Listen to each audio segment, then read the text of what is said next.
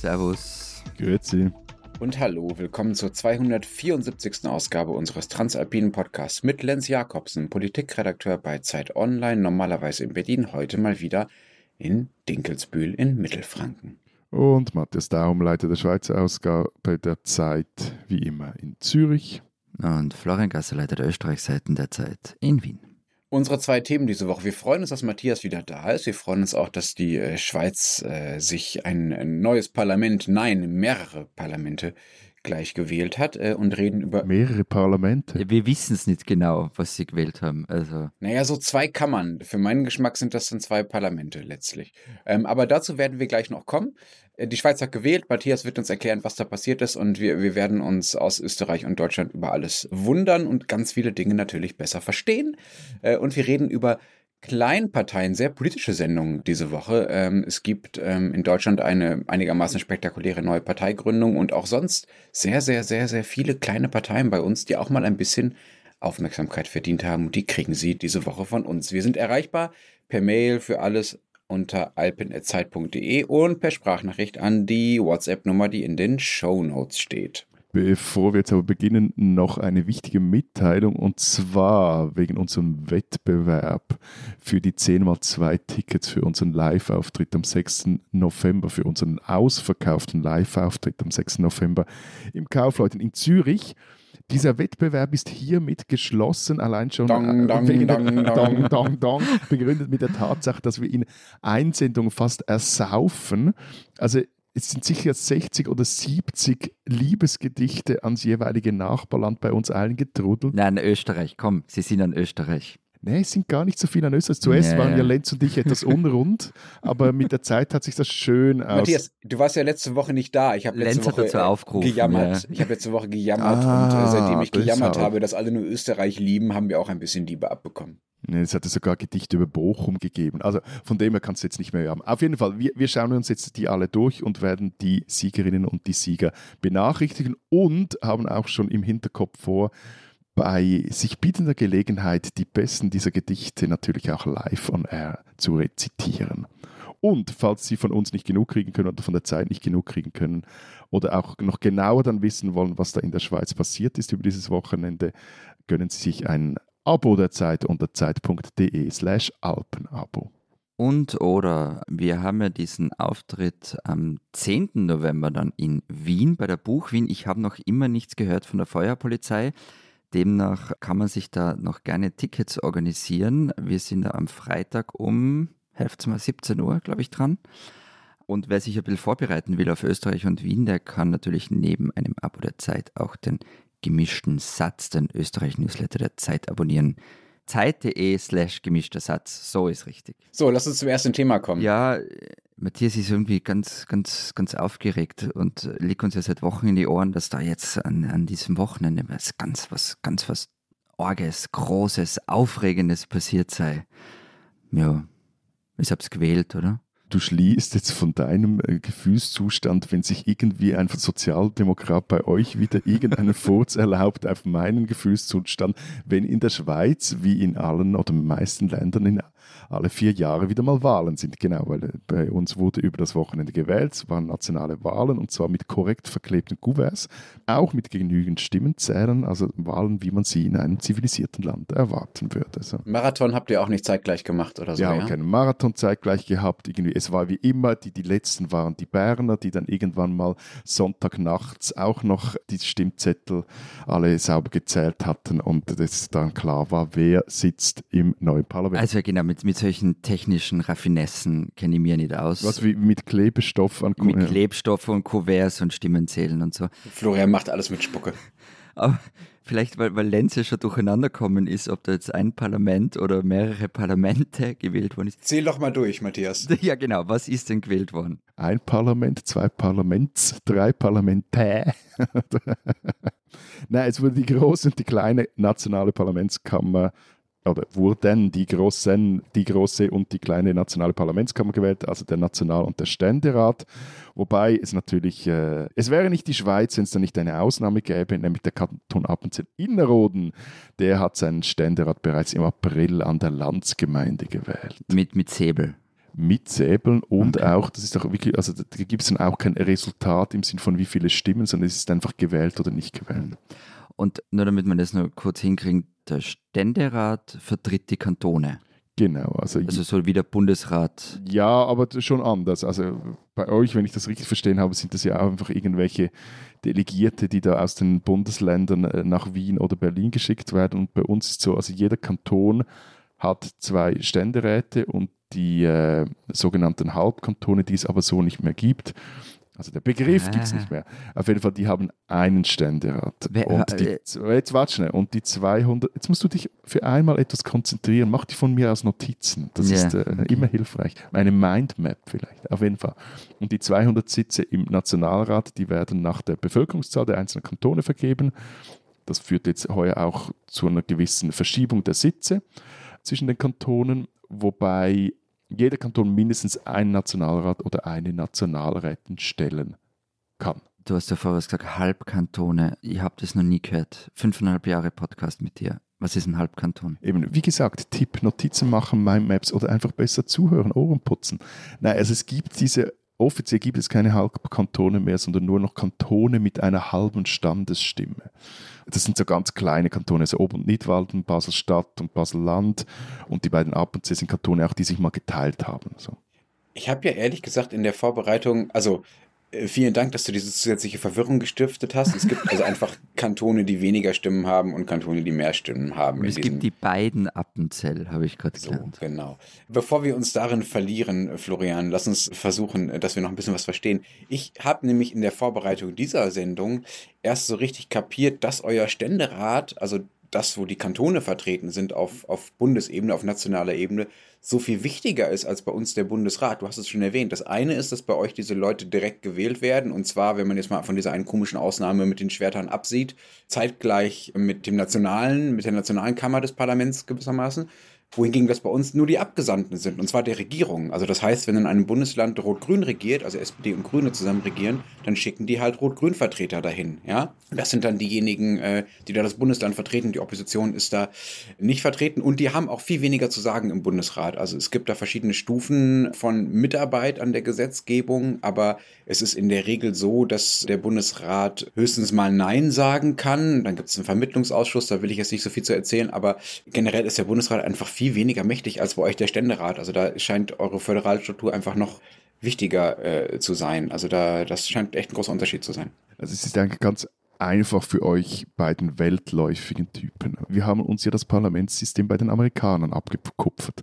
Also das, äh, der Nationalrat ist quasi das Pendant zum Kongress und der Ständerat ist das Pendant zum Senat. Und, und jedes Geschäft muss wie meines Wissens auch in den USA, jeweils durch beide Parlamentskammern durch. Und wenn die sich dann nicht einigen können in der Schweiz, dann gibt es eine sogenannte Einigungskonferenz. Und wenn das dann auch nicht klappt, geht es dann einmal nochmal hin und her. Wenn das dann aber auch nicht klappt, dann ist dann das Geschäft irgendwann mal tot. Okay, bevor wir jetzt da pro Seminar Schweizer politisches System weitermachen. Ja gut, für euch zwei anscheinend wäre das durchaus mal eine, eine Weiterbildung. Das wäre eh also notwendig, also. ja, ja, absolut. Aber vielleicht zu dem, was am Sonntag passiert ist. Wie sind denn die Wahlen ausgegangen? Na, schlecht. Heißt? Also, heißt, also die SVP hat wieder zugelegt auf, äh, was waren es jetzt, 28,6 Prozent. SP hat auch zugelegt auf 18 Prozent. Ebenso die Mitte, die landete dann bei 14,6 und die Grünen und die Grünliberalen und auch die FDP haben verloren. Okay, das ist, ist eine Dynamik, die es, die es in, uns, in allen unseren Ländern gibt. Also, dass rechts sehr stark aufholt. Ähm, das ist ja bei uns vor allem in Umfragen gerade auch nicht anders. Aber neben all diesen Entwicklungen, die irgendwie international auch zu beobachten sind, kommt mir ja vor, dass bei euch gerade jene Parteien gewonnen haben, die weniger Anbindung oder Anbindung ist vielleicht schon zu viel, Annäherung an die EU haben wollen, oder? Also im Fall, Fall der, ich glaube, es ist noch, noch etwas grundsätzlich. Also im Fall der, der SVP stimmt das, die SP allerdings ist in der Europafrage gespalten, beziehungsweise eher europafreundlich mit starken gewerkschaftlichen Vorbehalten. Aber was ist? Es wurden jene Parteien gestützt, die auf ihre Art und Weise den Bürgerinnen und Bürgern mehr Sicherheit versprachen. Also die, die SVP Sicherheit vor starker Zuwanderung, vor Asylbewerbern etc., die SP Sicherheit vor hohen Gesundheitskosten, von einer Teuerung, steigenden Teuerung, wobei das bis jetzt ja nicht so ganz klar ist, ob das überhaupt stimmt, dass äh, die Teuerung in der Schweiz wirklich so anzieht etc. Eben, also es geht so darum, dass dieses Kümmern um die Bürgerinnen und Bürger, diese Parteien, die haben gewonnen. Was aber deine These vollstützt, ist, dass zum Beispiel mit den Grünliberalen gerade jene Partei am meisten Sitze verloren hat, die als einzige explizit hinter dem vom Bundesrat versenkten Rahmenabkommen mit der EU gestanden ist. Also es ändert sich ja nicht die Zusammensetzung der Regierung, da werden wir noch kurz drüber reden bei euch durch diese Wahlen. Aber was, was heißt das alles nun für unsere schöne transalpine Freundschaft? Ja, ich habe euch immer noch lieb. Also so ist es ja nicht. Das ist, na, also was, was es heißt, es, es ist, wird einfach weitergewurstelt wie bisher. Also die Handwerker Vorarbeiter werden sich weiterhin über die Schweizer Behörden ärgern. Brüssel wird sich weiter wundern und fragen, was diese Eidgenossen eigentlich jetzt wollen. Und wir werden immer mal wieder von einem geopolitischen Großplayer eins vor den Latz kriegen, weil wir uns nicht dazu durchringen können uns in einer, äh, zumindest in der westlichen Hemisphäre, krisenhaften Welt irgendwie neu zu, zu positionieren. Das nach außen gewandte der Schweizer Politik ist ja nur das eine. Das andere ist, äh, wie sich das Land selber verändert äh, durch diese Wahl. Wird sich was verändern nach dieser Wahl? Also was sich vor allem verändern wird, dass einfach wie bisher nichts, wirklich nicht viel vorwärts gehen wird. Also kann sein, dass es daran liegt, dass wir unser Pro-Seminar formal nie abgeschlossen haben äh, über die Schweizer Politik. Aber ja, ja, ja, so ganz kann ich dir jetzt langsam nicht mehr folgen, weil einerseits, also du erzählst uns eigentlich seit Jahren, dass in der Schweiz jede Veränderung, die, sagen wir mal, stärker als plus minus ein Prozent ist bei Wahlen, eigentlich wahnsinnig spektakulär schon ist, eben weil sich bei euch die Dinge so langsam oder so wenig ändern. Und jetzt ist ja schon relativ drastisches passiert, zumindest nach Schweizer Maßstäben. Also die Grünen haben recht deutlich verloren, die SVP hat recht deutlich dazu gewonnen. Es gibt ein paar interessante Verschiebungen auch in der Mitte. Und trotzdem sagst du, es ändert sich wieder nichts. Dann scheint es ja doch egal zu sein, also selbst wenn die Verschiebungen größer sind. Nein, nein, nein, nein, nein, nein. Das ist, ist schon ein Unterschied. Es kann, können sich auch Dinge verschieben, aber gleichzeitig, wenn sich die Dinge auf eine gewisse Art und Weise verschieben, wie das jetzt am Sonntag der Fall war, dann führt das halt dazu, dass sich halt nichts ändert. Also Punkt ist, es haben unterm Strich jene Kräfte gewonnen. Ihr seid von der einen Zwickmühle in die andere Zwickmühle so, gerutscht. So. Ja, ja, ja.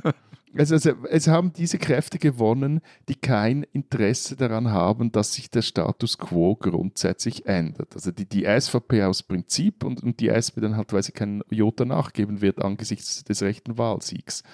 Die FDP wiederum, die ist so, so zurück in diesem Stadium, in dem sie meint, mit einer SVP-Leitpolitik könne sie punkten. Und das vorhin erwähnt, eben auch in der Mitte äh, gab es einige Verschiebungen. Die Mitte-Partei, die hat zugelegt, aber wie sich die schließlich gebärden will, ist extrem schwer abzuschätzen. Also umgearbeitet wird sie jetzt zurzeit von links wie rechts und die ist auch nicht gerade für ihre Fraktionsdisziplin bekannt. So. Aber jetzt vielleicht erstmal ein, ein konkretes Thema, nämlich die Klimapolitik. Da wart ihr ja, zumindest so vom Außen drauf schaut, eigentlich schon recht progressiv unterwegs. Also ihr habt ja gerade heuer in einer Volksabstimmung für mehr Klimaschutz gestimmt. Da haben wir, glaube ich, eher Folge dazu gemacht. Aber nimm jetzt sowas her, steht das jetzt zum Beispiel zur Debatte, dass das nicht umgesetzt wird? Also es steht nicht zur Debatte, dass es nicht umgesetzt wird, aber es steht dann zur Debatte, wie es umgesetzt wird. Das ist zurzeit auch ein neues CO2-Gesetz in der, in der Mache. Und da ist natürlich dann schon entscheidend, wer da im Parlament sitzt. Und es wird sicher zum Beispiel einfach, also das hat, hat auch mit dem Klimathema zu tun, zum Beispiel irgendwelche Autobahnausbauten durchs Parlament zu bringen oder wenn es darum geht, die Energiewende voranzubringen, werden umwelt- und landschaftsschützerische Einwände einen viel schweren Stand haben. Von dem her doch, das spielt sicher eine Rolle, also in welche Richtung sich das entwickelt. Und der Punkt ist, wir hatten 2015 schon mal ein ähnlich aufgestelltes Parlament, aber damals war der Ständerat tendenziell linker, als er nun voraussichtlich sein wird, weil eben dort ist noch nicht klar genau, wie der ausschauen wird, weil da in verschiedensten Kantonen noch zweite Wahlgänge nötig sind, um alle Sitze zu äh, besetzen. Aber das größte Problem sehe ich zumindest, ist, dass man in der Schweiz eigentlich dringend mal, nicht einmal, sondern seit Jahren dringend ein paar große Fragen angehen müsste. Also eben erstens das Verhältnis zur EU.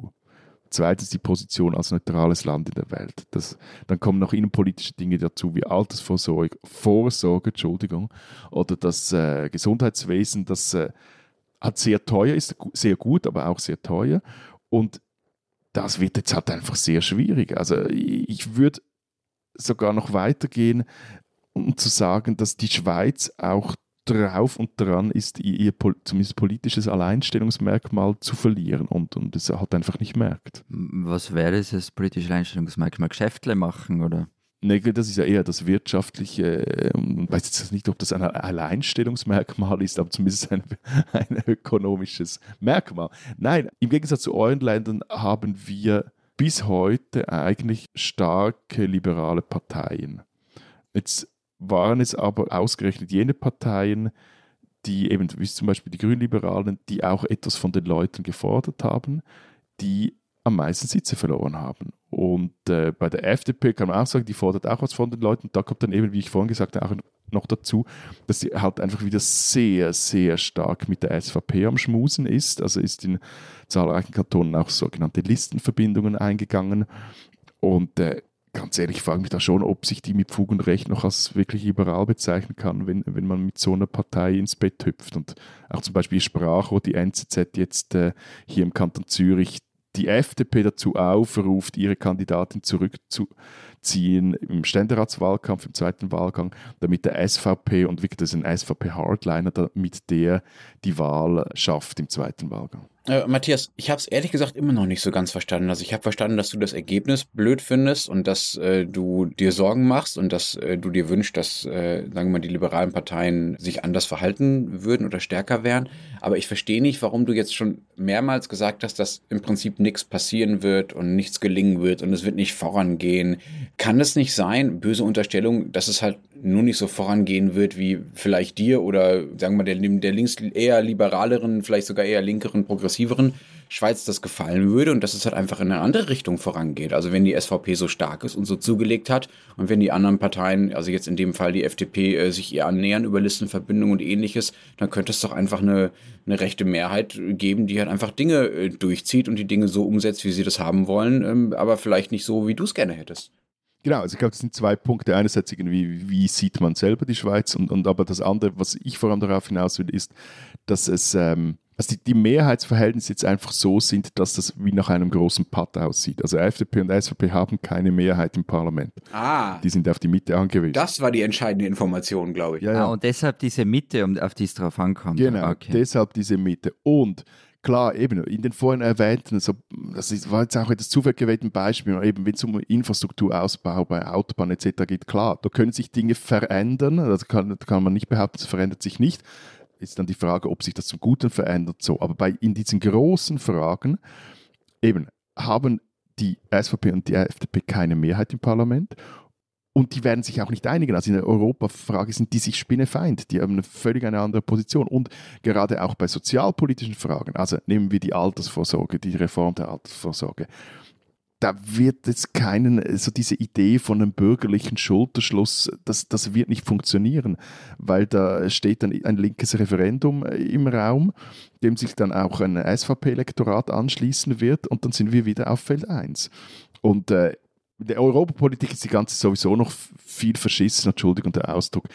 Da haben einfach alle Angst davor, das Thema irgendwie aufs Tapet zu bringen, weil sie auch merken halt, damit ist in der Bevölkerung nicht viel zu holen. Wir werden über all diese Themen in den nächsten Jahren sicherlich noch, noch reden ab und an, aber vielleicht nochmal kurz zum Sonntag zurück, ähm, zu den Wahlen, weil ich das wirklich beeindruckend gefunden habe weil du sagst uns ja seit Wochen, es sind ja die Wahlen, es sind ja die Wahlen, wir müssen über die Wahlen reden. Und ich habe dann am Sonntag SRF geschaut, voller Erwartungen. Da geht es endlich mal rund in der Schweiz, da ist was los. Und, und am Ende habe ich mich wirklich gefühlt, als hätte ich ARD-Tagesschau aus den frühen 90ern gesehen. also, die, die, Moderatorin hat so die Beiträge abgearbeitet, SVP so, Mitte so, Grüne, naja und so weiter. Und dazwischen ist dann immer wieder mal zum Bundeshauskorrespondenten gewechselt worden. Der hat es dann alles irgendwie eingeordnet, aber ist vollkommen ohne echte Evidenz, warum hat wer wen gewählt. Das hat irgendwie als eher nach Bauchgefühl klungen. Also falls es Nachwahlbefragungen gegeben hat, ähm, dann hat er mir sie vorenthalten. Und dann war das ja irgendwie nach 20 Minuten wieder vorbei. Es hat danach schon noch ein paar andere Sendungen gegeben, Diskussionsrunden und dann später am Abend dieser Romy Schneider-Film klaffen. Mädchenjahre einer Königin. Das war das Highlight für mich. Also es muss ja nicht jeder gleich mit dem Magic Board von CNN daherkommen oder so wie es im ORF ist bei Wahlen mit eigener Signation und so weiter. Aber ein bisschen so eine Fernsehästhetik und Dramaturgie, weil da ist ja offenbar wirklich was Großes passiert. Also Das hätte ich eigentlich schon erwartet. Ich weiß nicht, ist euch das einfach egal oder seid ihr so fad? Oder? Moment, Moment, Moment, Moment, bevor ich noch zu, zumindest zu einer teilweise Verteidigungsrede ansetze. Du hast tatsächlich Schweizer Wahlen geschaut und auf den Formel 1 Grand Prix verzichtet? Natürlich nicht, Second Screen.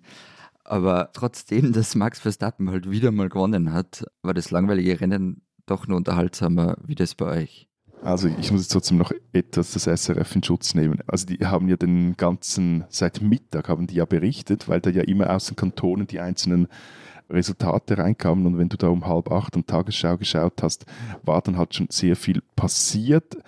Das ist das eine und das andere, es, ja, es gab Nachwahlbefragungen, die wurden aber erst am Montagabend, äh, also die hast du dann verpasst, Ah, wurden die okay. präsentiert und da wurde dann auch eben recht klar, wieso die Leute so gewählt haben. Und eine der großen Erkenntnisse dieser Nachwahlbefragung zum Beispiel ist, dass das Zuwanderungsthema, obwohl das viele andere Parteien einfach nicht wahrhaben wollten, hat halt vollgezogen. Also diese Kampagne der SVP, die- diese Angstmache vor einer 10 Millionen Schweiz, die hat voll verfangen.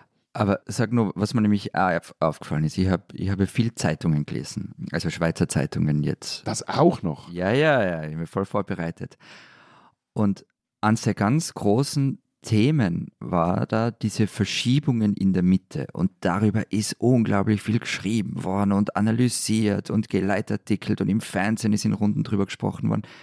Und es ging dann doch recht wenig um den Erfolg der SVP und so dieses nur ein Gefühl, gell? noch kein Vorwurf, aber wollt ihr das irgendwie verdrängen oder euch schönreden und euch sozusagen auf das andere Thema konzentrieren, wo man dann nicht über die SVP reden muss? Na, ich glaube nicht. Also der Punkt ist zum einen, dass die SVP ja das, also ist das, glaube ich, das zweitbeste Resultat der Geschichte gemacht hat. Also vor acht Jahren war sie mal schon höher. Vermutlich hat es da auch noch so ein psychologisches Moment darin, weil die NZZ hat schon um halb eins eine Hochrechnung präsentiert, die recht daneben lag. Die hat nämlich dann die SVP über der magischen Grenze von 30 Prozent gesehen und als dann sich zeigte, dass das nicht äh, stattfinden wird, da wurden alle gleich etwas hibbelig und unrund, dass das nicht stattfinden wird, war quasi wie auch so etwas die Luft draußen dort. Nein, und der andere Punkt ist, dass es, das ist jetzt sehr ein, ein, ein innerschweizerisches Thema, aber für die hiesige Innenpolitik und, und auch Geschichte doch, äh, also ist ein historischer Moment, dass erstmals die Mitte, also die ehemaligen katholisch-konservativen, die Freisinnigen überholt haben. Also zumindest im Nationalrat. Das gab es noch nie seit 1848. Also wie ihr wisst, die Schweiz ist aus diesem Kulturkampf zwischen katholisch-konservativen und äh, reformierten Progressiven entstanden und von dem her, das ist schon ein großes Ding. Und was Lenze vorher auch schon angesprochen hat, zum anderen ist die, die Mitte halt noch stärker wieder Mehrheitsbildnerin im neuen Parlament. Und von dem her ist es angebracht, über sie zu sprechen. Aber eben nochmals, ich wäre mir Stand heute noch überhaupt nicht sicher, mit wem sie sich dann wirklich häufiger zusammentut. Die Parteipräsident Gerhard Pfister hat sich jetzt auch in all diesen TV-Runden ausgesprochen zurückgehalten und sich dann nicht auf die Äste rausgelassen. Also mal schauen, was da, da weiter passiert. Vielleicht wissen wir in zwei Wochen in Zürich mehr dazu. Aber noch eine Sache, die mir aufgefallen ist. Also, ich habe mich, wie ich untertags auf die SRF-Seite geschaut habe, ab und an. Du, hast im- wirklich, im- du, du, du wünschst dem SRF nichts Gutes. Das ist, äh, ich merke. Nein, das ist, nein, nein, das, nein, nein, das hat jetzt nichts mit dem SRF zu tun. nein, nein, nein, nein, nein, nein. Nein, das hat was mit, äh, ich glaube, das hat was mit was anderem zu tun. Ich habe mich null ausgekannt, was da gerade passiert in der Schweiz. Ich habe Namen gelesen, von denen ich noch nie gehört habe. Und Städte, die ich nicht kenne. Und dann ist irgendwie gestanden, XY gewinnt in Dipftenhausen irgendwas oder verliert irgendwie. Und du bist doch eigentlich der, der uns seit Jahren erzählt, ah, bei uns geht es um Sachpolitik und nicht um Köpfe und es ist so toll und bei euch geht es auch nur um Köpfe und um, um Schaukämpfe und solche Dinge. Aber also an diesem Sonntag, da waren unglaublich viele Köpfe, eigentlich nur Köpfe den ganzen Tag. Ja, hast du schon mal Sachthemen gewählt? Über Sachstimmen stimmst du ja ab. Und über Tipftenhausen, glaube ich, also das, das sind ja nicht die Städte, sondern es sind die Kantone, die wählen. Also das, Ist Tipftenhausen ausgedacht oder gibt es das wirklich? Es ist jetzt ausgedacht, aber vielleicht gibt es. Tut mir leid, falls es wirklich gibt. Oder gibt es das, Matthias? also nicht bei uns, nicht Ja. bei uns gibt es. Äh, Wir sind empfänglich für wütende Mails aus Tipftenhausen, falls es das geben sollte. Nein, eben, aber also es geht darum, dass die Kantone halt wählen und dann wird halt in die, die Außenstudios oder, äh, geschaltet, weil sich dort halt auch, äh, weil dort die Musik spielt. Ja, kann ich verstehen, aber sagen wir so, es gibt einen gewissen Widerspruch zwischen dem, was das Schweizer System ausmacht und äh, dem, was da an Inszenierungen dann stattgefunden hat, was Florian jetzt beschreibt. Und auch, sagen wir mal, dieser SRF-Umgang dann im Fernsehen abends, der ist ja nicht deshalb so, wie er ist, weil die, äh, der SRF da nur über Sachpolitik stattdessen berichtet, sondern weil er vielleicht einfach noch nicht so, sagen wir mal, nicht so geübt darin ist, diesen CNN-Sound irgendwie zu imitieren, der auf den Websites dann offenbar schon stattfindet. Also ich finde, dass ähm, meine Vermutung wäre, dass ihr da so ein bisschen überkompensiert, Matthias. Inwiefern? Also, mal ganz küchenpsychologisch so über die Grenze gepöbelt. Also ihr müsst die ganzen vier Jahre lang, ja, müsst ihr euch alle paar Monate mit diesen schrecklich drögen oder sehr konkreten, wissenerfordernden sachpolitischen Themen auseinandersetzen. Ihr müsst euch schlau machen über Initiativen und Abstimmungen. Ihr armen Schweizer müsst euch ganz seriös für die Sache interessieren. Ja, seid ihr auch sehr stolz drauf. Aber es ist halt auch echt ein Batzen Arbeit und es knallt halt auch nicht so geil, ne? Es knallt einfach nicht so geil. Und dann wollt ihr halt, wenn ihr da mal wählen dürft und da endlich mal Namen und Personen stehen, dann wollt ihr halt mal so richtig eskalieren und auch mal so oberflächlich werden, wie wir das hier eigentlich ja immer sind. Ich schaue vor allen Dingen in deine Richtung, lieber Florian, aber auch Deutschland kann das ganz gut. So. Und dann wollt ihr halt auch mal nur über Personen und über Slogans reden. Dann wird es einfach mal so richtig cheap in der Schweiz. So, ja. Also ein kleines bisschen Key Race Alert für die Eidgenossen. Ich kann dir nicht widersprechen. also, ernsthaft, ne? also das, das, hat durchaus was. Also und mir kam auch die, dieser Wahlsonntag, also auch die ganze Wahlkampfvorbericht oder Wahlkampfberichterstattung, kam mir auch irgendwie etwas zu hochtourig vor. Also das, äh, weil in vielen Kantonen war das Race, äh, um beim Begriff zu bleiben, einfach halt langweilig oder schnell entschieden. Und dann all diese Champagner-Kaltstellen, Floskeln die ganze Zeit. Also ich habe am Nachmittag irgendwann mal dann abgestellt und einfach noch die Resultate über irgendeinen Ticker verfolgt und äh, dann war es wieder interessant wurde, wenn die Parteipräsidenten miteinander sprechen oder eben die ganzen Nachwahlbefragungen, das ist schon recht interessant. Darf ich noch, noch eine Frage stellen zur Zusammensetzung? Bitte, jederzeit. Ja, schlimmer wird es nicht mehr für mich von dem her. Das weißt du mal, wie ich mich fühle. Ja, ja. Wir haben ja 2019 schon mal eine Folge über eure Wahlen gemacht. War ganz aufregend damals schon. Und, und du hast damals. Ich sag dir das wieder, wenn du wieder mal rumjammerst. Es ja. passiert so viel bei uns, ich komme nicht raus. Na, und damals hast du uns davon erzählt, dass das Parlament so weiblich wie noch nie geworden ist. Und ihr habt ja dann auch mal Geschichten in der Schweizer Ausgabe der Zeit dazu gemacht. Was bedeutet das für verschiedene Inhalte, dass das Parlament so weiblich ist, etc. Und jetzt ist es wieder um einiges männlicher geworden, habe ich gelesen. Wie ist das passiert? Boah, einfach. Also wenn linke Parteien verlieren und bürgerliche oder Rechte gewinnen, dann kommen halt weniger Frauen ins Parlament. Weil die rechten Parteien äh, unterm Strich weniger Frauen auf den Listen haben und dann vermute ich, das bin ich jetzt nicht ganz sicher, ob das jetzt auch der Fall war, eher dann auch noch die, die Frauen auf den Listen nach hinten durchgereicht werden. Und so kommt das. Also es waren 2019 was ein Frauenanteil von rekordhohen 42 Prozent im Parlament oder wurden ins Parlament gewählt und jetzt sind wir bei noch, was muss ich schnell schauen, bei 38,5 Prozent. So. Das sind aber, das muss man schon auch noch sagen, immer noch deutlich mehr Frauen wie vor acht Jahren. Und ich würde mich jetzt auch hier auf die erste rauslassen und sagen, dass dieser Rückgang beim Frauenanteil war nicht ein einer Anti-Frauen-Stimmung oder einem konkreten anti-feministischen Backlash geschuldet, sondern einfach ist in der Tatsache begründet, dass jene Parteien, die jetzt gewonnen haben, weniger Frauen aufgestellt haben. Punkt. Der Bundestag hat übrigens 34,9 Prozent, also noch weniger Frauen als sie. Moment, dann haben wir hiermit gewonnen in Österreich. In Österreich sind es 39,89 Prozent. Diesen Österreicher sollten Sie kennen. Antonio Schachinger, genannt Tonio, wurde 1992 in Neu-Delhi geboren, als Sohn eines österreichischen Diplomaten und einer ecuadorianisch-mexikanischen Mutter einer Künstlerin. Schachinger studierte dann äh, in Wien, wo seine Familie dann teilweise lebte, wo er teilweise aufwuchs. Er studierte Romanistik, Germanistik und ein Fach mit dem schönen Namen, das ich in, äh, in Deutschland so auch noch nie gehört habe, Sprachkunst. So, Jedenfalls ist Schachinger vielleicht auch dank dieses Sprachkunststudiums äh, mittlerweile Autor. Warte mal, sie hatte das am Goethe-Institut gelernt. Nein. ähm, Schachinger ist mittlerweile ein erfolgreicher Autor und hat äh, soeben den Deutschen Buchpreis gewonnen, eine der wichtigsten literarischen Auszeichnungen im gesamten deutschsprachigen Raum. In seinem äh, ausgezeichneten Buch Echtzeitalter geht es um einen Internatsschüler, der sich nach dem Tod seines Vaters in Computerspiele flüchtet. Und zwar, jetzt kommt's, vor allem in Age of Empires 2.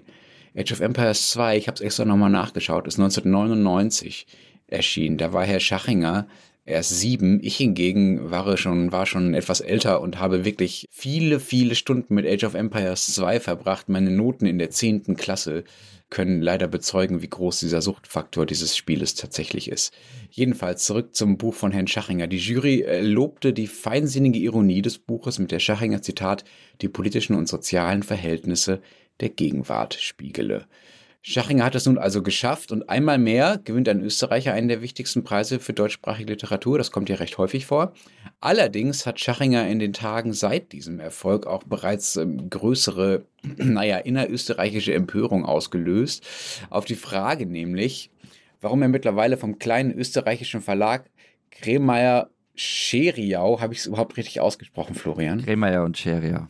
Ja, zum größeren deutschen Verlag Rowold gewechselt sei, sagte Schachinger dem Standard, Zitat, das ist, wie wenn man einen Spieler fragt, warum er von der Admira zu Real Madrid wechselt. Da geht es nicht nur um wirtschaftliche Schlagkraft, sondern auch um Qualität. Die besten Lektorinnen und Lektoren arbeiten für die besten Verlage. Es gibt kein einziges Argument, die Entscheidung anders zu treffen, wenn man die Chance hat. So, ich musste ja gestehen, als ich dieses Zitat gelesen habe, musste ich es erst mal googeln, was Admira überhaupt ist. Also offenbar ist das ein österreichischer Fußballverein, der wohl auch mal erfolgreich war, mittlerweile aber zu allem über. Admira Wacker, oder? Fragst du das jetzt mich? Ja, das frage ich dich als Österreicher. Die Admira halt. Die Admira halt. Die Admira halt ist jedenfalls mittlerweile zu einem Überfluss auch sogar noch in die zweite Liga abgestiegen, wenn Wikipedia mich nicht völlig täuscht. Also ein wirklich, wirklich schmerzhafter Vergleich, den ich als Deutscher, kann ich den Schmerz, den dieser Vergleich in Österreich auslösen muss, natürlich nur bedingt äh, nachvollziehen, nur in Spurenelementen gewissermaßen. Schachinger reiht sich damit ein in die lange Liste der österreichischen Künstlerinnen und Künstler, die dem Land sozusagen nach Deutschland entwachsen sind, also die sich zu groß fühlen für das kleine Österreich und seine etwas, naja, auch qualitativ äh, kleiner geratenen Lektoren, wenn man Schachinger richtig versteht. Mal sehen, ob äh, der Autor Tonio Schachinger diesen Anspruch an sich selbst in den kommenden Jahren auch erfüllen wird. Er ist jedenfalls in dieser Woche ein Österreicher, den man kennen sollte. Hey, und die Antibir hat im mal gegen Inter Mailand gewonnen, habe ich jetzt gerade herausgefunden. Also Wann schwierig, denn? 1957, oder? Nein, 79.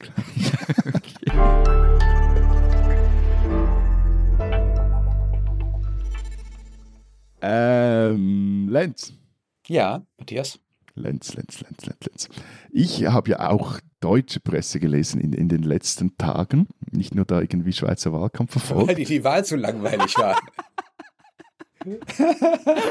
ich verstehe die schon, Matthias. Man muss da hinschauen, wo was los ist, wo man unterhalten wird. Ich habe mich dann aber gefragt, als ich da deutsche Presse gelesen habe, ob jetzt du auch bei dem Bündnis Lenz Jakobsen für viel Wein und gutes Essen gründen wirst. Ja, na klar. Seid ihr dabei? Teures Essen, teures Essen. Nein, es darf auch günstig sein. Es ah, sollte nicht billig sein, aber günstig kann es sein. Also BLJ, Bündnis Lenz Jakobsen, ähm, hätte was, ja. Also ne, BLJ statt BSW in dem Wobei Fall. BLJ, das klingt irgendwie wie so eine Korea-Pop-Boyband. Das, das, ja, das, ja. Lyndon B. Johnson war LBJ, ne?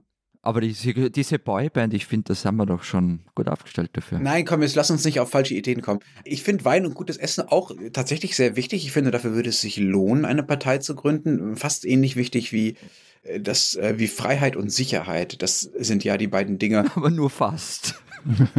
ja, fast, ja. Das sind ja die beiden Dinge, für die sich jetzt das äh, BSW gegründet hat. Deshalb sprechen wir darüber und auch über diese Kürzel, das Bündnis Sarah Wagenknecht. Die, dass dieses Bündnis hat sich, wie gesagt, Freiheit und Sicherheit auf die Fahnen geschrieben. Das hat sie jetzt nach monatelangem Warten endlich verkündet, dass es eine Partei geben soll, die aus diesem Bündnis dann erwächst. Ich glaube, auch in vielen Redaktionen ist die Erleichterung groß, dass es endlich soweit ist und man nicht noch 23 Artikel darüber schreiben muss, ob es denn jetzt endlich passiert oder nicht. Jetzt ist es passiert, an diesem Montag hat sie es angekündigt. Und man könnte jetzt ganz grundsätzlich werden und äh, darüber nachdenken, ob Sicherheit und Freiheit äh, nicht ein bisschen viel versprochen ist, äh, wenn man das beides gleichzeitig herstellen will, ob das nicht eigentlich naja, so ein bisschen widerstreitende Pole sind, die äh, man höchstens versuchen kann, gegeneinander abzuwägen, anstatt sie beide zu verwirklichen. Aber das wird Frau Wagenknecht wenig interessieren und ihre Wähler und Wählerinnen wahrscheinlich äh, auch. Aber bevor wir zu den Inhalten kommen oder auch noch zu anderen Parteien, ich will noch kurz über das Kürzel reden, wenn ich darf. Du suchst immer die spannendsten Aspekte einer Geschichte raus. Absolut, also BLJ. nee, ah, nein, nicht BLJ. BSW meine ich. Was ist, was ist damit? Kennt ihr unsere Bildungsministerin, Bundesbildungsministerin in Deutschland? Warte, ist das die, die sich kürzlich so richtig in die Nässen gesetzt hat, weil sie die, die Post-Colonial Studies äh, zünftig kritisiert hat, oder? Ja, in diese Debatte möchte ich jetzt nach dem Nahostkonflikt ehrlich gesagt nicht auch noch einsteigen. Aber ja, es ist Bettina Stark-Watzinger. Ja, das, ja, genau. Die mag ihr Namenskürzel offenbar sehr gerne. Bettina Stark-Watzinger. Ihr könnt kurz mithören. BSW. Die mag ihr Namenskürzel so gern, dass sie es in riesengroßen neongelben Lettern auf ihre Handtaschen druckt oder wahrscheinlich drucken Okay. lässt. Wobei ich die Vorstellung auch schön fände, dass sie das zu Hause am Küchentisch macht, so mit Siebdruck. Moment. Also es gibt ja gerade unter, die, die ist doch FDP, oder? Ja. Habe ich das richtig? Ja. Es gibt ja in diesem Milieu so die, wie ich finde, ästhetisch wirklich verwerfliche Unsitte, sich irgendwie auf Socken oder, oder auf Hemden so seine Initialen sticken zu lassen. So. Aber ihr erinnert euch noch an Guido Westerwelle, der mit dieser gelben 18 unter der Schuhsohle in die Talkshow gegangen ist, um zu zeigen, dass er 18 Prozent will? Ja, aber 18 ist halt aus vielen Gründen schlecht, sich Also darauf 18 ist einfach eine doofe Idee. Aber es gab also zum Beispiel so- in Österreich auch mal den, den Karl-Heinz Krasser, der Finanzminister, der hat dann auch sein Kürzel KHG überall hergezeigt. Also es scheint so ein Ding zu sein. Ja, aber meine Frage war, also muss ich mir jetzt das so vorstellen, also Handtasche und dann hast du unten links so fein eingestickt, auf der Handtasche nicht eingestickt, aber Nein, also ihr müsst ein bisschen Aufwand betreiben, um euch dieses Bild zu ergoogeln. Und ich habe auch nicht die Rechte daran, deswegen dürfen wir es auch leider nicht in diesem Podcast einbauen, aber es gibt Bilder davon, wie Bettina Stark-Watzinger mit einer äh, riesigen Handtasche, auf der äh, in sehr großen neongelben Buchstaben BSW prangt durch den Bundestag äh, läuft. Also es ist wirklich sehr groß und sie trägt da also Werbung für ihre neue Konkurrenzpartei äh, durch den Bundestag. Ich bin mir sicher, dass sie diese Handtasche erstmal zu Hause lassen wird oder vielleicht dann abends am Küchentisch versucht, diese Buchstaben abzuknibbeln. Ich habe das jetzt ergoogelt, Matthias, klein ist da nix.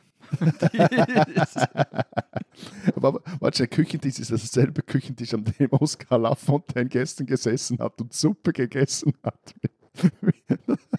Das war auch so ein super Bild. Aber Mann, hey, irgendwie, aber es, sag mal, komm, lass uns halbwegs ernsthaft über dieses BSW-Ding mal nochmals reden. Was ist das? Was wollen die? Was hat es damit auf sich so? Also Kurzversion, das ist der Teil der Linkspartei, der Russland besonders nahe ist, der sich äh, gerne an Ide- Identitätspolitik abkämpft, und zwar auch an Vertretern vermeintlicher Identitätspolitik in den eigenen Reihen, also innerhalb der Linkspartei, der die Grünen eher als Feindbild versteht, als möglicher Verbündete, der ja der AfD versucht, Wähler abzujagen und glaubt dabei trotzdem noch links bleiben zu können. So, das ist so ganz grob umrissen. Die sind so die Koordinaten der Gruppe, die sich da jetzt versucht, selbstständig zu machen und die sich vor allen Dingen darin einig ist, dass Sarah Wagenknecht eine wahnsinnig tolle Politikerin ist, die ja tatsächlich auch sehr beliebt ist in Deutschland. Und ähm, dieser Teil macht jetzt endlich eigene Sache. Und das ist schon spannend. Also auch ganz konkret, weil in den nächsten Monaten, nächsten zwölf Monaten bei uns wichtige Wahlen anstehen. Zuerst im Frühjahr die Europawahl, wie bei euch ja auch, Florian, und dann äh, vor allem die Landtagswahlen in Ostdeutschland, wo diese Wagenknecht-Partei tatsächlich die politische Landschaft verändern könnte. Es gibt zumindest Umfragen, die darauf hindeuten, dass sie dort ein wirklich großes Wählerpotenzial hat. Also es geht bis rauf zu 30 Prozent. Realistischer ist wahrscheinlich irgendwas 10 Prozent plus. Auch das wäre aber schon spektakulär für äh, eine Parteineugründung. Und ich kann mich auch selber bei Recherchen und bei Reportagen an Gesprächen auf ostdeutschen Marktplätzen erinnern in den letzten Wochen und Monaten und Jahren, wo die Leute sagten, ja, also Linke kann ich eigentlich nicht mehr wählen, die sind, haben irgendwie den Kontakt zu uns verloren, aber die Wagenknecht, die Sarah, wenn die was Neues machen würde, die würde ich auf jeden Fall wählen. So, so. Ich, ich, ich, nee, ich, ich lasse das jetzt mal mit irgendwie, was ich persönlich von Pro-Putin, Pro-China, Anti-Amerika, Anti-Migration Parteien halte. Das geht dann eher Richtung politischer Würgereflex. Aber die Frage, die sich mir da stellt, ist, funktioniert es denn bei euch, so eine Partei auf dem Reißbrett zu gründen? Also nach dem Motto, uh, hier ist noch so ein Spektrum frei, auf, oder im Spektrum noch ein Platzli frei, also lass uns da das mal mit einem Angebot besetzen. Ja, das ist alles andere als Reißbrett. Vom Reißbrett würde das mit Sicherheit nicht funktionieren. Wagenknecht ist seit Jahren eine der beliebtesten, auch umstrittensten, aber eben auch beliebtesten Politikerinnen und Politiker in Deutschland. Und auch programmatisch ist diese Kombination, die sie da versucht einzuschlagen, also nationalkonservativ könnte man es vielleicht nennen, plus sozialpolitisch links, das ist überhaupt nichts Besonderes. In vielen anderen Ländern, insbesondere in osteuropäischen Ländern, ist das eine völlig normale Kombination. Da gibt es seit Jahren, seit Jahrzehnten teilweise, Parteien, die genau das anbieten. Insofern würde ich wirklich sagen, das ist das Gegenteil von Reißbrett. Es ist sehr naheliegend, diesen programmatischen Bereich und auch, sagen wir mal, diese Art, das Bedürfnis nach so einer Art von Partei. Das ist ja auch das erste Mal, Florian, du erinnerst dich daran, ihr hattet ja diese Liste Kurz damals, ne? Also wo Sebastian Kurz. Es war aber keine äh, neue Partei, aber ja. Nein, aber äh, sozusagen, da gab es plötzlich einen Grad an Personalisierung, den es vorher in der Form so nicht gab. Und das ist hier auch so. Also es gab bisher noch keine Partei, die so stark an einer Person ausgerichtet war, wie das jetzt bei Sarah Wagenknecht äh, der Fall ist. Und das kann man schlecht finden oder für ein Zeichen des demokratischen Verfalls, aber es ist offensichtlich, dass es da dafür einen Markt gibt. Also das sollte sowas auch wollen. So, also insofern würde ich schon damit rechnen, dass diese Partei äh, einen gewissen Erfolg haben wird. Wie viel müssen wir dann in ein paar Monaten mal sehen. Aber wir wollen ja auch nicht nur über Frau Wagenknecht und ihre Partei reden, sondern generell über die vielen kleinen Parteien, die es in unseren Ländern, Ländern so gibt und auch über die vielen Neugründungen, die es äh, in unseren Ländern gibt. Ich habe äh, im Spiegel nachgeschaut, die haben einen Text dazu gehabt, äh, jetzt vergangene Woche. Seit Anfang 2020, 2022 gibt es über 40 Parteineugründungen. Das ist, finde ich, schon eine beachtliche Zahl. Ist das bei euch ähnlich? Erlebt ihr auch gerade eine Parteischwemme? Also ich habe mal ins österreichische Parteienverzeichnis geschaut und da stehen Stand September 1295 Parteien drinnen. Wobei, aber muss man dazu sagen, ganz oft sind es dann halt die Landesorganisationen von Parteien, jede ist einzeln eingetragen und solche Dinge. Aber es ist trotzdem sehr viel. Und ich, ich weiß nicht, ob ich das als Schwemme bezeichnen würde, aber also allein im Jahr 2022 sind 44 neue Parteien in diese Liste eingetragen worden. Darunter halt auch irgendwie Bürgerlisten, die in einem kleinen Dorf antreten, aber auch Spaßparteien, die für nichts außer dem Spaß da sind. Ich habe zum Beispiel die Elefantenpartei gefunden, die da drinnen steht. Also Genau. Sind das ist die für diesen äh, SPÖ-Kandidaten? Äh, ich glaube, ja. Aber ich war, es steht ja eine genauere Beschreibung dabei und wenn ich, wenn man diese Elefantenpartei googelt, ist auch nichts daherkommen. Gab es denn auch äh, neben diesen sehr, sehr kleinen oder sehr, sehr egalen Parteigründungen auch äh, größere in den vergangenen Jahren, die vielleicht sogar ein bisschen erfolgreich waren? Ja, wobei das hat relativ lang gedauert. Also es gab in die 50er Jahre ist die, die, sind die Freiheitlichen gegründet worden, dann hat es wirklich bis in die 80er gedauert, bis die nächste Partei, die längerfristig erfolgreich war, gegründet worden ist, nämlich die Grünen. Und dann war wieder Schluss mit einer Ausnahme, nämlich äh, das Liberale Forum, das war aber Abspaltung der FPÖ in den 90er Jahren. Und dann sind aber die Wahlen 2013 gekommen und das war schon echt unterhaltsam. Ich sag die Wahrheit und nichts als die Wahrheit. Genau, die Wahrheit. Ähm, da ist nämlich Frank Stronach daherkommen. Das ist äh, der austrokanadische Milliardär. Und der hat das Team Stronach gegründet vor den Wahlen hat im Parlament Abgeordnete von anderen Parteien abgeworben. Hm. Und deshalb hat er schon vor den Wahlen Clubstatus gehabt und war deshalb auch in allen Fernsehdiskussionen.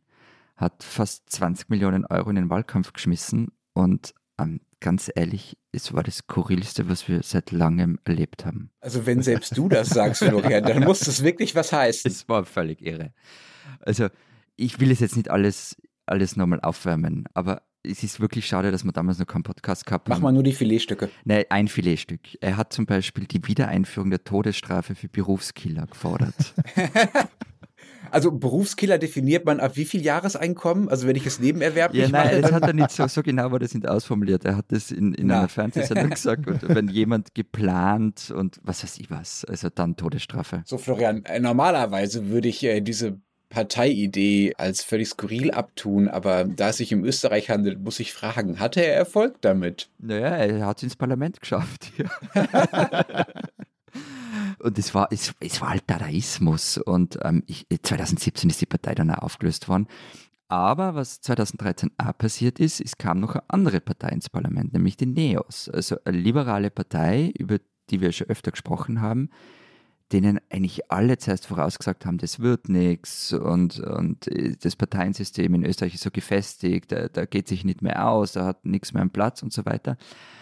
Aber die sind reinkommen, haben das damals extrem professionell gemacht und haben sich auch ganz gut gemausert. Und sie haben es nicht geschafft, und das ist ja die fast noch größere Leistung, als es reinkommen, nicht wieder rauszufliegen so wie es eben dem liberalen Forum ja gegangen ist. Das scheint überhaupt eine, eine große Zeit gewesen zu sein äh, für Bewegungen im Parteienspektrum der Anfang der 10er Jahre. Das war bei uns ja ähnlich. Ne? Bei uns gab es damals die Piratenpartei, auf deren Parteitagen ich wirklich sehr, sehr, sehr, sehr viele Wochenenden verbracht habe. Die, die gab es ja bei uns auch, aber weniger erfolgreich. Das waren die, die ständig mit den Club Mate-Flaschen herumgelaufen sind, oder? Ja, das lag aber auch daran, dass diese Parteitage oft bis spät in die Nacht gingen und man einfach ohne Club Mate hat man das einfach nicht durchgestanden. Also und die haben sie nur von den, Wähl äh, von den LAN-Partys übrig gehabt oder so? So ungefähr. Ich erinnere mich tatsächlich an einen Parteitag, wo sie irgendwann dann um elf oder halb zwölf abgebrochen haben, weil einfach die, ihnen die Leute kollabiert sind, weil die solche Geschäftsordnungsschlachten hatten. Ja, das waren die Piraten. Das waren ja vor allen Dingen diejenigen, die endlich mal das Internet in die Politik äh, bringen wollten und damit ja auch erstmal sehr erfolgreich waren. Die sind mit, ich weiß nicht mehr genau, 12 Prozent, glaube ich, ungefähr ins Berliner Abgeordnetenhaus eingezogen, 2011, wenn ich mich nicht täusche. Und auch in einige andere Landesparlamente sind sie eingezogen, auch in Nordrhein-Westfalen beispielsweise oder in Schleswig-Holstein. Und dann haben sie aber leider, leider, leider ihre Energie darauf verwendet, sich untereinander ganz dolle zu streiten, online und offline und inklusive so schöner Dinge mit so SMS, äh, wenn du bis 12 Uhr nicht zurückgetreten bist, dann knallt's und sowas an Parteifreunde. Sympathisch. Und das, glaube ich, eigentlich Fatale war dann aber, dass sie ihr eigentliches Versprechen äh, nicht umsetzen konnten oder wollten, dass nämlich alle Parteimitglieder irgendwann online darüber entscheiden können, wie die Piratenabgeordneten in den Parlamenten abstimmen. Ja, also tatsächlich eine mitgliedergesteuerte Partei letztlich. Das war das Versprechen. War das diese Liquid Democracy? Oder? Liquid Democracy, genau. Das haben sie nicht geschafft, weil sie sich auf dem entscheidenden Parteitag äh, darauf nicht einigen äh, konnten, dass sich das wirklich zu trauen. Das hatte was mit Datenschutz und anderen Dingen zu tun. 2012, ähm, 2013 ging es dann wirklich rapide bergab mit den Piraten und dafür kam dann aber auch 2013 die AfD neu hinzu. Die wurde 2013 13 äh, gegründet oder trat das erste Mal an. Rechte Neugründung gab es auch davor ja immer schon mal wieder oder sagen wir mal rechte kleinere Erfolgsgeschichten. Republikaner, so Ende der 80er, Anfang der 90er, später dann die DVU, vor allem im Osten. Oder auch die Schildpartei, erinnert ihr euch an die noch? Die war ja in Hamburg groß, ne? Das war dieser Richter gnadenlos. Ronald Schill hieß der, der ist dann sogar Innensenator äh, geworden, bevor er dann, nachdem das alles zusammengebrochen ist, durch diese ganzen Reality-TV-Formate getingelt ist, also Big Brother und so weiter. Und dann gibt es neben diesen rechten, mehr oder weniger erfolgreichen Neugründungen ja auch noch solche Parteien wie äh, die Partei. Die ist ja als Satire gestartet. Martin Sonneborn, ehemaliger Titanic-Chefredakteur, sitzt längst im EU-Parlament. Da gab es jetzt auch ein paar Querelen. Und da um es mal schön transalpin zu machen, tritt jetzt ja äh, zur Europawahl die Wahlzüricherin Sibylle Berg an stimmt, für die Partei. Stimmt, stimmt, stimmt, stimmt, stimmt Aber das sind ja auch nur die größeren äh, der Neugeogründungen. Es gibt ja noch diese vielen, vielen kleinen. Florian, du hast ja schon von dieser irren Zahl bei euch da erzählt. Ähm, auch die vielen über 40, die es bei uns jetzt in den letzten knapp zwei Jahren gab, das sind natürlich nicht Parteien, die demnächst dann automatisch im Bundestag sitzen werden. Ich habe mal ein paar Skurrile aus den vergangenen 20 Jahren zusammengesucht. Mal schauen, ob die konkurrenzfähig sind mit dem, was ihr so habt. Wir hätten im Angebot die Magdeburger Gartenpartei. Da geht es um die Interessenvertretung von Kleingärtnern auf, äh, auch auf Bundesebene, tritt auch bei Bundestagswahlen an. Gibt übrigens auch mittlerweile Gartenparteien in Sachsen und ich glaube in Frankfurt. Dann gibt es die V-Partei. Das ist die Partei der Vegetarier und Veganer. Die setzt sich ein für das Verbot von Fleisch in Supermärkten. Also man darf kein Fleisch mehr verkaufen. Sehr schön finde ich auch die Bergpartei mit Sprüchen wie fehlbar, aber wählbar oder pleite, aber auf deiner Seite. Ist das eine Gruppe, die um die Zitat Mitglieder einer entpolitisierten Spaß-Party-Kunstgesellschaft wirbt, also eher eine Happening-Partei. Also ich habe jetzt, während du liest, dieses Parteienverzeichnis durchsucht. Ich habe, und ich prangere das an hiermit, keine einzige Kleingartenpartei gefunden. Auch nicht Schrebergarten oder überhaupt Garten. Ich finde, das geht eigentlich gar nicht. Na dann mal los, Florian. Vegane Partei gibt es auch nicht, nur eine vegetarische Partei. Die habe ich gefunden. Aber dafür habt ihr eine Bierpartei. Ja, genau, wir haben eine Bierpartei und die ist sogar. ja, aber die ist ja sau erfolgreich. Ja, oder? ja, die ist ziemlich erfolgreich. Ihr habt ja der, deren Chef vergangenes Jahr kennengelernt, der auch auf der Buchmesse, den haben wir in der Stimmt, Garderobe stimmt, getroffen, stimmt, den Marco Pogo. Haben wir mit ihm Bier getrunken? Ich erinnere mich nicht mehr. Wir haben ja Wein getrunken davor, ja. Wir haben Wein getrunken. Oh, oh, oh, wenn ihm das mal nicht im Er hat- Wahlkampf schadet. Er hat, na, er hat, glaube ich, ich weiß nicht, ob er Wein getrunken hat, aber er, ihr habt ihm dann gesagt, dass ich gern Radler trinke und dann war ich gleich unten durch. Es war alles ganz schrecklich. Aber das scheint ihm ja, also er scheint ja gerade äh, noch mal erfolgreicher geworden zu sein als damals, als wir ihn da Backstage treffen äh, durften. Ich habe gelesen, die B-Partei hat sogar die ÖVP überholt. Kann das sein? Ja, also das war Umfrage für Wien. Also nicht Okay. bundesweit, aber ja. Also nur für die eine Hälfte von Österreich. Aber also ja, die sind ein Phänomen. Also sowohl die Partei als auch, als auch eben der Boss Marco Pogo. Ähm, die haben zwar schon noch ab und an das Image als Spaßtruppe, sitzen aber in Wien in Bezirksvertretungen. Und da machen sie eigentlich ganz solide Arbeit, halt, halt so lokalpolitische Arbeit, wobei sie natürlich auch zwischendrin wieder mal eine Show abziehen. Also wenn sie zum Beispiel Radler, also Biermischgetränke in Simmering verbieten wollen. Voilà, siehst du. Ich wohne nicht in Simmering, von dem her. Na, ich habe ja auch mal versucht zu eruieren, wie viele Parteien es in der Schweiz gibt. Keine Chance. Also nicht einmal auf nationaler Ebene, weil wir haben kein obligatorisches Parteienregister, weil wir haben keine staatliche Parteienfinanzierung. Also es gibt da wirklich keinen Grund für, für eine Partei, sich zu registrieren. Es gibt ein, Nee, ich muss mich schon registrieren, wenn ich bei einer Wahl antreten will, oder? Muss ich mich irgendwo melden? Ja, melden schon, aber du musst deine Partei nicht registrieren. Also auf, auf der Website des Bundes heißt Zitat, die Parteien können sich bei der Bundeskanzlei anmelden, doch ist dies nicht obligatorisch. Mit einem Eintrag im Register kommen sie jedoch in den Genuss administrativer Erleichterungen, was die Einreichung der Kandidatenliste für die Nationalratswahlen betrifft. Ihr habt also gar kein, also dann gibt es aber ja offenbar doch ein Register, aber das wird nicht genutzt. Nein, das ist ja kein Register, das sind 14 Parteien drauf und wenn ich das richtig gesehen Ah. habe, sind das alle Parteien, die einfach momentan im Parlament vertreten sind, vermutlich also da gewisse Erleichterung bei der ganzen Sekretariatsarbeit so. Aber Also das eine ist ja das mit der Parteienfinanzierung, das verstehe ich. Wenn man das nicht hat, dann haben die Parteien auch kein Interesse, sich irgendwo von sich auszumelden, wenn sie kein Geld wollen. Aber ich finde schon, also es gibt ja auch ein Parteienrecht bei uns in Deutschland Bei zumindest, wo es darum ja. geht, äh, wie kommen eigentlich die Kandidaten, Kandidierendenlisten zustande, äh, die dann darüber bestimmen, wer für die Partei ins Parlament einzählt, wenn diese Partei dann wiederum Stimmen kriegt. Und sowas muss schon vorgelegt werden vorher, beziehungsweise nachgewiesen werden. Also der jeweiligen Wahlleitung, also Landeswahlleitung oder Bundeswahlleitung, äh, muss man äh, nachweisen, zum Beispiel durch Sitzungsprotokolle, dass äh, diese Aufstellungsversammlungen für die Kandidierendenlisten, dass die nach demokratischen Prinzipien abgelaufen sind. Außerdem brauchen bei uns Ja, und Entschuldigung, Lenz, also das ist bei uns ganz ähnlich. Und es geht aber nur was, wenn ich eine Partei dort eintragen lasse, wird natürlich auch überprüft, wofür steht die Partei. Wir haben ja über die nationalsozialistische Wiederbetätigung gesprochen. Also die darfst du einfach nicht gründen, so eine Partei. Genau, also du darfst nicht der FDG, also der freiheitlich-demokratischen Grundordnung, heißt es dann in Deutschland, äh, widersprechen. Und du musst übrigens auch eine gewisse Anzahl an Unterstützerstimmen haben bei uns, äh, um überhaupt gewählt zu werden. Also du musst erstmal nachweisen, dass du überhaupt irgendeine Art von Relevanz hast, könnte man sagen. Interessant, dass die Kleingärtner das geschafft haben. Äh, Aber eben, also was ich eigentlich das schräg finde am ganzen Thema, nur so wegen dem, dem Wildwuchs, ich erspare jetzt die, die, all die Kleinstparteien, die es bei uns gibt, die vor allem auch bei lokalen oder, oder kantonalen Wahlen antreten. Du hast uns ja eben der, der vorhin schon zitierte Artikel aus dem Spiegel, hast du uns ja auch geschickt, Lenz. Und ich meine, also da kommen ja eigentlich nur Politologinnen und Politologen zu Wort, die das ganz, ganz, ganz schlimm finden, wenn sie jetzt da plötzlich zu viele Parteien gründen und schon fast den Untergang der deutschen Demokratie darin erkennen wollen, weil das irgendwie wahnsinnig schwierig wäre, noch irgendwelche Koalitionen zu schmieden. Also in der Schweiz gehören eigentlich zu allen Wahlen neue Parteien. Also meistens sind das ja dann nur Randphänomene. Also heuer zum Beispiel gab es einige Corona-Skeptiker-Gruppierungen, die antraten. Aber immer mal wieder entstehen aus neuen Parteien wirklich ernstzunehmende politische Kräfte. Also früher zum Beispiel der, der, der Landesring der Unabhängigen, gegründet vom äh, Mikrogründer Gottlieb Duttweiler.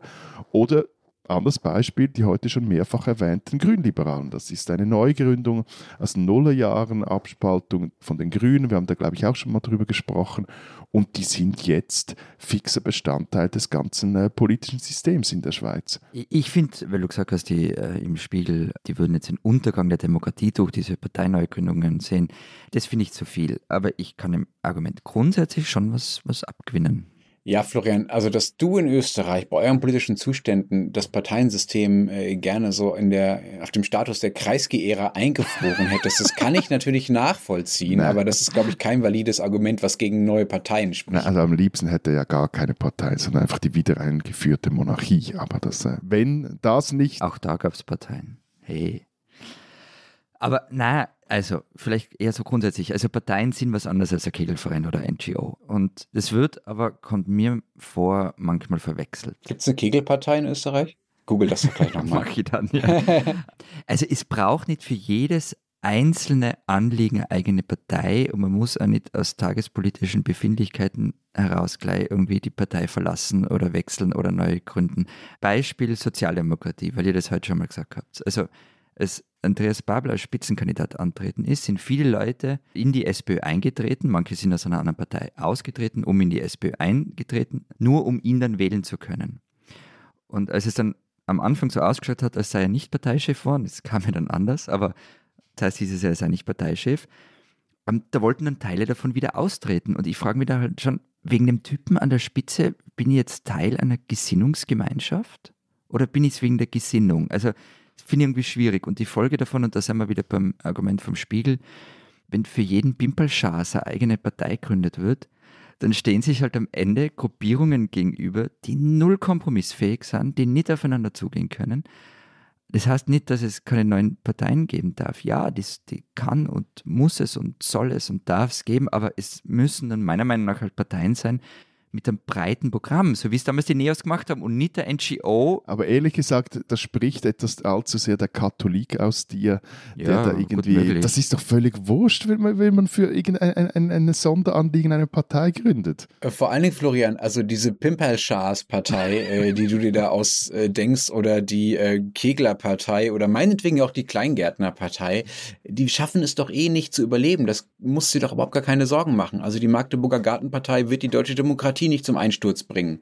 Und eine Tiroler Kegler-Partei, von der ich jetzt wirklich langsam wissen will, ob es sie gibt Ich oder nicht. nachgeschaut, na leider, leider. Schade. Nichts auch das, äh, auch das bitte gründen und uns Bescheid sagen. Wird auch die österreichische Demokratie nicht zum Einsturz bringen. Da würden mir andere größere, erfolgreiche, etabliertere Parteien einfallen, die da durchaus gefährlicher sind. Also ich glaube, eine Partei muss ja von sich aus schon ein breiteres Themenspektrum vertreten und muss vielleicht auch so eine Veränderungsstimmung in der Gesellschaft aufgreifen, um erfolgreich sein zu können. Also in Deutschland siehe die Grünen, die das geschafft haben, aber auch die AfD, die das, die das auch geschafft hat, egal was man davon hält. Und ich werde ehrlich gesagt bei Matthias, also neue Parteien sind erstmal ein Zeichen von lebendigen Demokratien und nicht Zeichen des Absterbens von Demokratien. Das gilt übrigens auch bei allem, was man daran kritisieren kann, auch für die Wagenknecht-Partei. Das zeigt erstmal, da ist was in Bewegung. Und das hat erstmal einen Wert, auch wenn man das ideologisch oder inhaltlich völlig schrecklich finden kann. Also ich würde da eher, eher so weit gehen zu sagen, dass Parteineugründungen einfach ein relativ ineffizienter Weg sind, um wirklich etwas zu ändern. Jetzt mal, vielleicht abgesehen von, von denen, die du jetzt erwähnt hast, äh, Lenz, also den großen, aber so all die kleinen Parteien, die ja nur so Single-Issue-Parteien sind,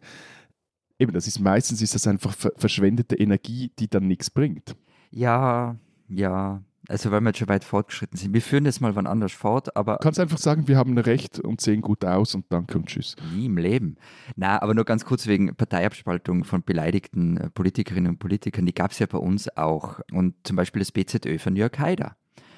Oder die Liste Pilz, die sich von den Grünen getrennt hat. Politisch überlebt hat übrigens kein einziges dieser Ego-Projekte. Und also der, der Beweis, dass Sarah Wagenknechts Partei die deutsche Demokratie belebt und bereichert, der steht wirklich nur aus. Die spinnen, die Österreicher. Das Burgenland, das war ja lange Zeit so etwas wie das Ostfriesland Österreichs. Es hat viele Witze über Land und Leute gegeben. Keiner hat so genau gewusst, warum eigentlich. Alle haben ihren Spaß gehabt. Also alle außer den Burgenländern halt. Wie so viel anderer schlechter Humor sind die Witze mittlerweile verschwunden. Vergangene Woche habe ich dann aber was gelesen, das ich mit euch teilen möchte. Die burgenländische Landesregierung möchte die musikalische Erziehung der Kinder fördern. Im Regierungsprogramm der SPÖ steht dazu auch, es sei ein Ziel, dass künftig jedes burgenländische Pflichtschulkind Musikinstrumente kennenlernen kann. Ein Schritt dazu, jedes Volksschulkind der zweiten Klasse kriegt eine Blockflöte spendiert, Kosten pro Jahr weniger als 100.000 Euro. Dazu kämen nur Lehrbücher, Lernsoftware und so weiter. Lenz, ganz ruhig atmen, Ja, ja, ja, ja, ich weiß. atmen. Also Kindermusik näher bringen, Noten lernen, was kann daran schon schlecht sein? Fragt man sich. Nun, Auftritt Lehrergewerkschaft. Helmut Gahl von der Fraktion christlicher Gewerkschafter bezeichnet die Blockflöten als pädagogisch wertlos. Ja, endlich sagt es jemand. Helmut, mein Held. Von der Fraktion Sozialdemokratischer Gewerkschaft hat geheißen, die Blockflöten seien für die Lehrer ein Riesenaufwand und die Aktion würde die Lehrer zwangsbeglücken in ihrer pädagogischen Freiheit. Liebe Lehrerinnen und Lehrer, liebe Gewerkschafter, ich weiß schon, ihr seht eure Hauptaufgabe darin, das Dienstrecht und wohlerworbene Rechte zu schützen. Pädagogik ist nicht so ganz eure Kernkompetenz. Und ja, ich weiß, ich habe in diesem Podcast auch schon mal gegen Blockflöten ausgeteilt. Glänz noch mehr, aber es, das war mehr aus einem persönlichen Trauma bei mir heraus, dass ihr aber ein Projekt zur Förderung der Musikkompetenz von Kindern ohne größere Argumente ablehnt und damit eurem Ziel, dass man die Zeit zwischen Vorschlag, egal welcher Neuerung an Schulen und deren Ablehnung durch die Lehrergewerkschaft mit der Eieruhr messen kann, dafür spinnt ihr schon ordentlich und ihr seid auf dem besten Weg, die neuen Bogenländer in unseren Witzen zu werden. Ihr spinnt's.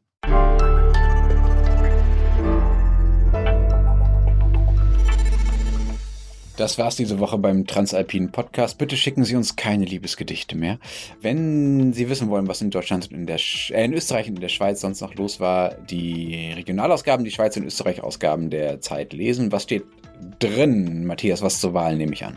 Wahlen, Wahlen, Wahlen, Wahlen. Florian. Es geht um Windräder und darum, warum gerade irgendwie keine neuen gebaut werden. Es geht um den Prozess gegen Sebastian Kurz, der steht ja vor Gericht. Und wir haben ein Interview mit Christel Sedler, die Frau, die seit 1960 das Café Brückel am Wiener Ring leitet, es jetzt verkauft hat und sie erklärt meinem Kollegen Christian Ankovic, der übrigens den Newsletter Gemischter Satz auch macht, was es mit dem Kaffeehaus so auf sich hat. Da war ich sogar schon mal. Mensch, fühle ich mich ganz heimisch. Wer wissen will, was im Rest los ist, kann den Rest der gedruckten Zeit lesen oder natürlich Zeit online. Wir äh, hören uns nächste Woche wieder. Bis dahin. Vielen Dank. Adieu und tschüss.